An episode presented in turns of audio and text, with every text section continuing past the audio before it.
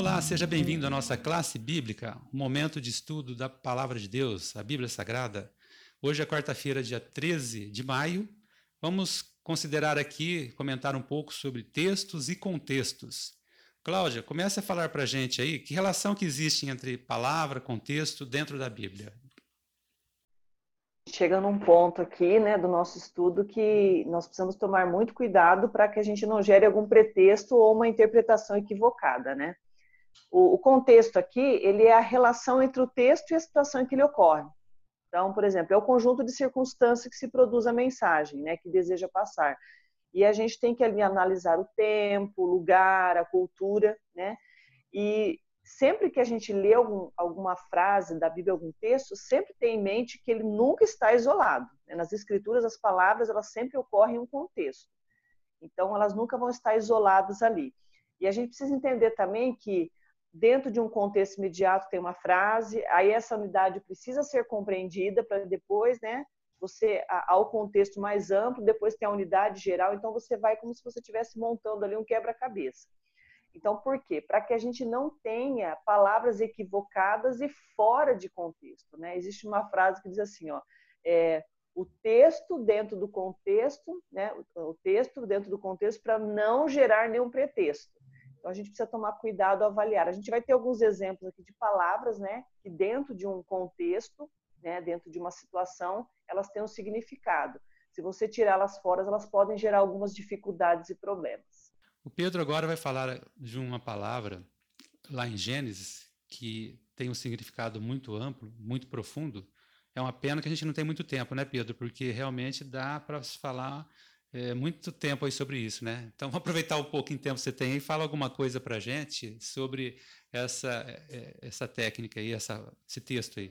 Técnica de repetição, só um, uma introdução, ela é uma, é, a repetição ela é comum na mentalidade hebraica, até a repetição de ideias, que a gente vê paralelismo de ideias, o quiasmo, por exemplo, você repete uma linha, outra linha de ideias, às vezes livros são escritos dessa forma, enquanto palavras. E a palavra bara, o Bará, que aparece em Gênesis 1, 27, para ser bem sucinto assim, ela não tem um contexto, em Gênesis, ela não tem um contexto que muitas vezes, como Jada falou, para a gente tomar cuidado com o que é nos falado, aquele contexto de ex nihilo, que Deus criou do nada. Ela é uma palavra que só o sujeito é Deus, mas isso não significa que Deus cria do nada. Por exemplo, aqui a ênfase em é Deus criando o quê? O ser humano e, e no contexto da humanidade, Adão. Deus bara Adão, homem e mulher, que é a humanidade, no capítulo 1, que é um aspecto mais cósmico. assim. E, nossa, e no capítulo 2 dá uma ênfase maior sobre a criação do homem e da mulher, só para nós vermos como bara não é do nada, Deus criou o homem e a, a mulher onde? Do barro.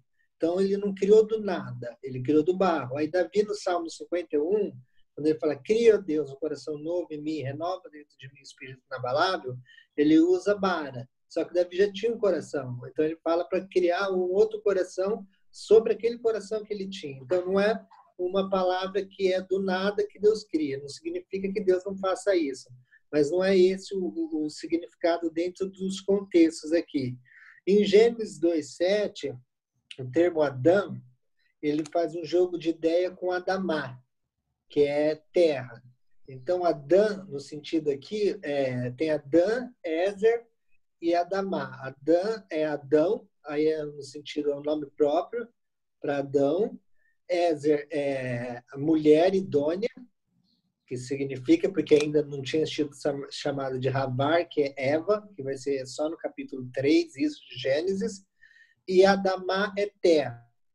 É é um jogo de ideias que o autor faz entre Adão.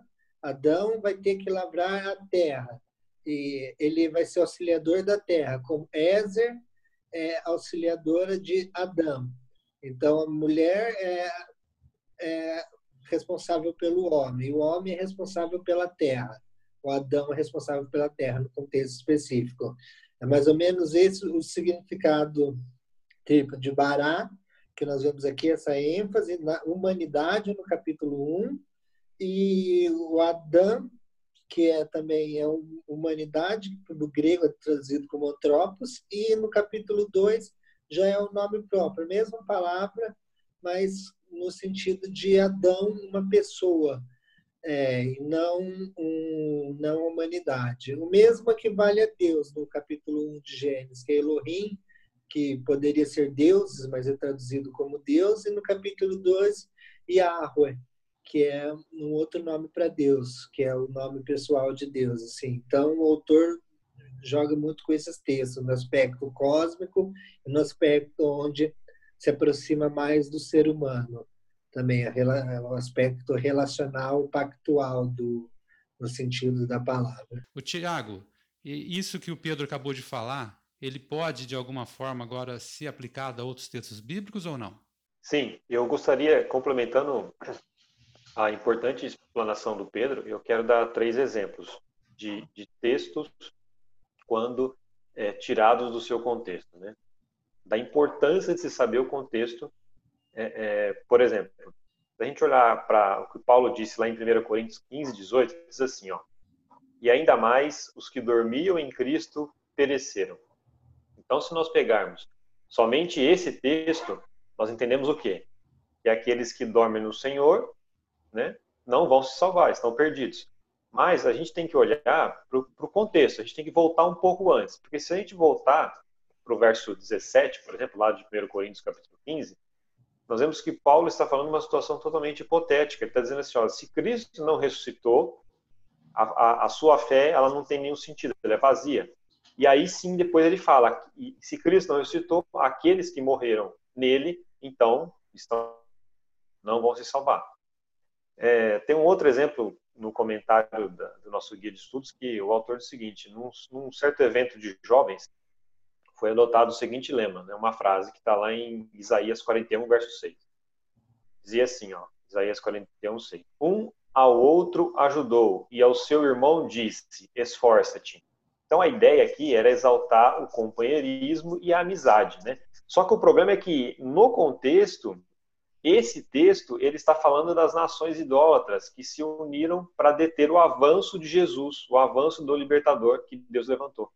Então perceba como foi um erro utilizar esse texto, sendo que o significado dele não é o que eles queriam passar. Um último texto, é, e, e, talvez o mais conhecido de todos, certa vez um, um pregador, ele querendo ensinar as pessoas que adorar a Deus traria recompensas para essas pessoas, ele usou Mateus 4, verso 9, que diz assim, ó, tudo isto te darei, se prostrado me adorares. Qual que é o problema aqui? Quem disse isso foi o próprio Satanás, quando estava tentando Jesus no deserto. Então, uma palavra ou um verso bíblico, eles só podem ser entendidos corretamente dentro do seu contexto. E esse contexto, muitas vezes você, vai encontrar ele logo ali na, na próximo né, da, daquela leitura, às vezes você vai, você vai precisar ler o livro inteiro, né, aquele determinado livro, ou a Bíblia toda para que você possa entender qual o contexto daquele verso. Muito bom, olha que importante, né, essas considerações para gente não tomar, para gente tomar cuidado aí, né? Realmente observar sempre se o texto está dentro do contexto. Com isso encerramos aqui nossa nosso estudo de hoje. Convido você para voltar amanhã para continuar os nossos estudos. Até lá.